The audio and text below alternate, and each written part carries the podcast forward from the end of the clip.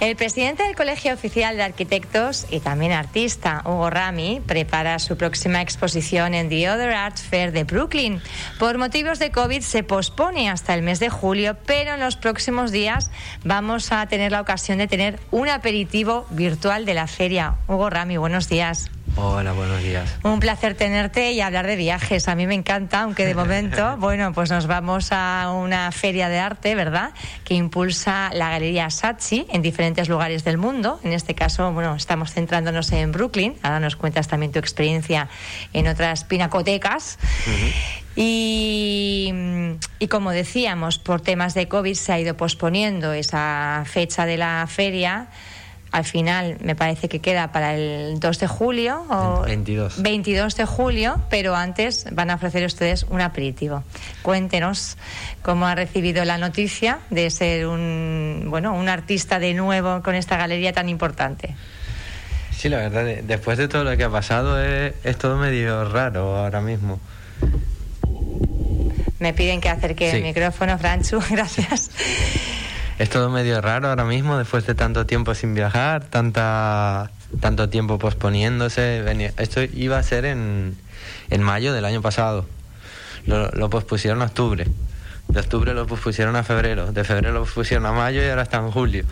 Se supone que en julio ya pues, pues tendrá lugar y, y todo será normal, aunque no las tengo todas conmigo, pero bueno. Y entonces ellos lo que han empezado con todas estas posiciones una detrás de otra a preparar una exposición virtual previa. No sé, por lo que pueda pasar, por si se vuelve a posponer y sobre todo para que la gente se vuelva a ir eh, habituando a que como que poco a poco el mundo vuelve a andar. Así, escaloncito a escaloncito, ¿no? Como que se empieza un poco a reactivar, sí, a reactivar. Es como, a lo mejor es muy de repente hacer una feria multitudinaria de arte con, con toda la gente interesada que lleva un año desconectada. Entonces supongo que es intentar que la gente reconecte, vuelva y se vaya ya creando. También el compromiso con los artistas, quizá, ¿no? Eh, porque, claro, dar largas tanto tiempo, al final el compromiso, pues llega un momento, eh, alguien que se cansa, ¿no? Que busca quizá también otras vías, otros canales. Sí, yo supongo que habrá gente que, le, que les habrá dicho que no a la posposición, incluso gente que tenga miedo a viajar ahora.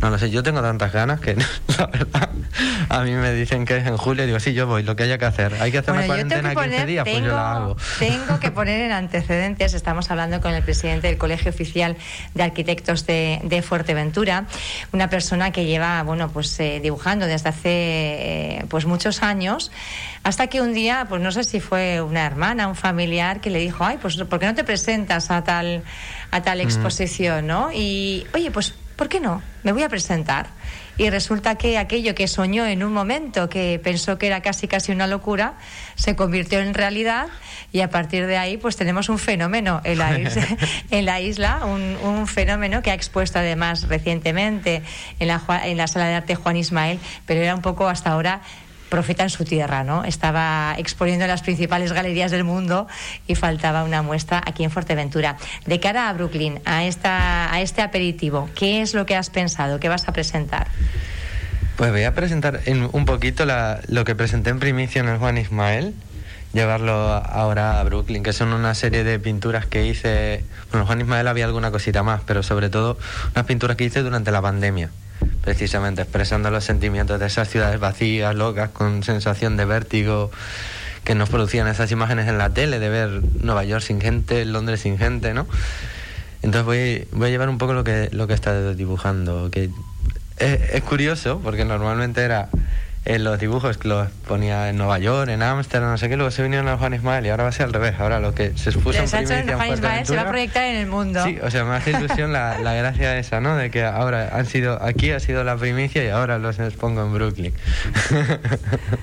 La verdad es que tiene, eh, son además dibujos digitales, porque quizá, mm. bueno, pues yo no sé si la gente, cuando hablamos normalmente, tradicionalmente de pintura, hablamos, no sé, pues de, pues de, acuarelas, de, de, pintura, digamos, más, más tradicional, pero claro, si en algo también es especial, Hugo, es eh, en esa apuesta que hace por el mundo digital, esa forma tan innovadora de hacer arte que está conquistando medio mundo.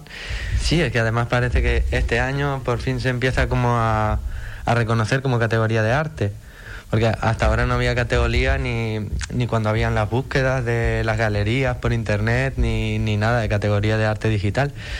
Y ahora, bueno, con las ventas que hubo en febrero, que fue a nivel mundial de unas obras digitales, que es como que se empezaron a, a valorar como categoría independiente y ya ahora cuando he ido a, la página web de la Galería Saatchi y todo eso es nuevo, pero ya existe la categoría de arte digital, que antes no la teníamos.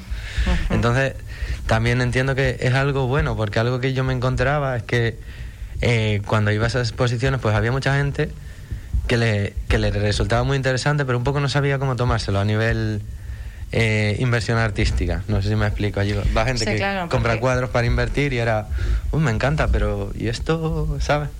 y ahora parece que eh, la pandemia ha acelerado muchas cosas, sobre todo las digitales, y parece que en el arte también. Que en el arte también se está viendo eh, ese, ese impulso, esa notoriedad que, que, están cobrando todo lo que es el, el mundo digital, porque claro, Bien decía usted, eh, a esas galerías uno va, eh, lógicamente cuando le llaman, pues a uno le hace ilusión, además eh, su caso que tiene otra profesión, ¿no?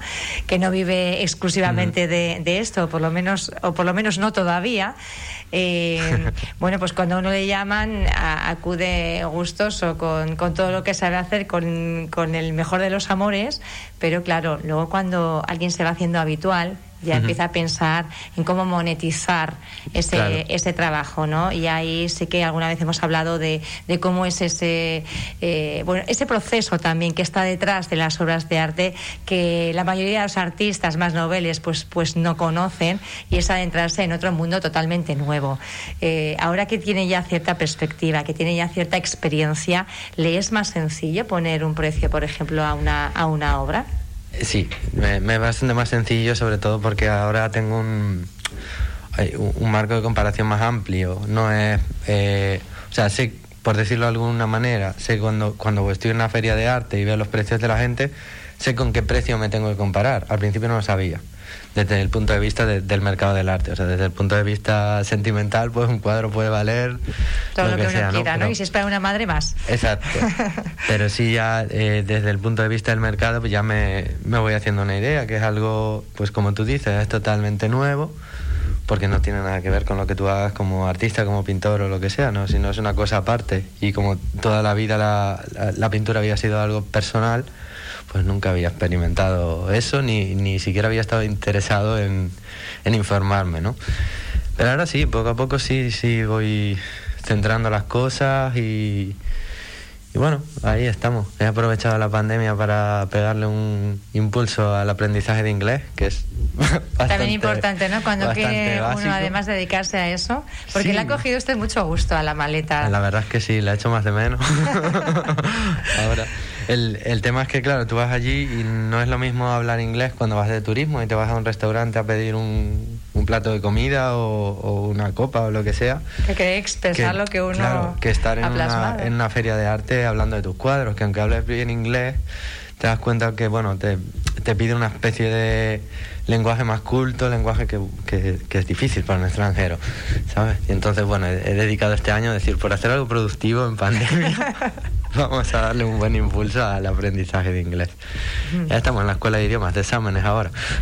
o sea que se, está usted, bueno, reciclando en todo, ¿no? Total, total. Pues es un, es un placer tenerle, eh, Hugo. ¿Cómo vamos a poder participar o cómo vamos a poder hacer una visita virtual de momento a esa galería Sachi en pues, Brooklyn? Sí, pues eh, bueno, el, el, link exacto todavía no lo han mandado porque están en preparación, pero es sencillo, o sea, tú escribes The Other Affair en internet y ahí entras a la página principal y ahí entras en la exposición de Brooklyn y ahí cuando estén los links pues aparecerán seguro de algún modo muy visible. Es una página bastante sencillita. Eh, porque el link directo todavía no lo han mandado. Como estamos haciendo bueno, pues estaremos muy muy atentos también para informar a los oyentes y a través de las redes y de los medios digitales que también contamos con Sería la fecha del, del 11 al 16 de mayo es cuando estará activa la fecha y se supone que bueno, la gente puede pedir citas para hablar conmigo y cosas así por webcam. Aquí tenemos más suerte, ¿ves? Sí, es una cosa totalmente nueva. Bueno, eh, por eso está bien aprender inglés, porque que alguien te llame una cita contigo para hablar de arte ah, por webcam en inglés, pues hay que estar. Bueno, hay que estar y está muy puesto, además, para volver a conquistar esas, Exactamente. esas galerías en todo el mundo con la maleta lista y si no, mientras tanto, mm. haciendo gala de ese buen inglés a través de las ferias virtuales. Hugo Rami, un placer placer, mucha suerte. Nada, a ti muchas gracias. Vuelvo a escuchar esta entrevista en radioinsular.es.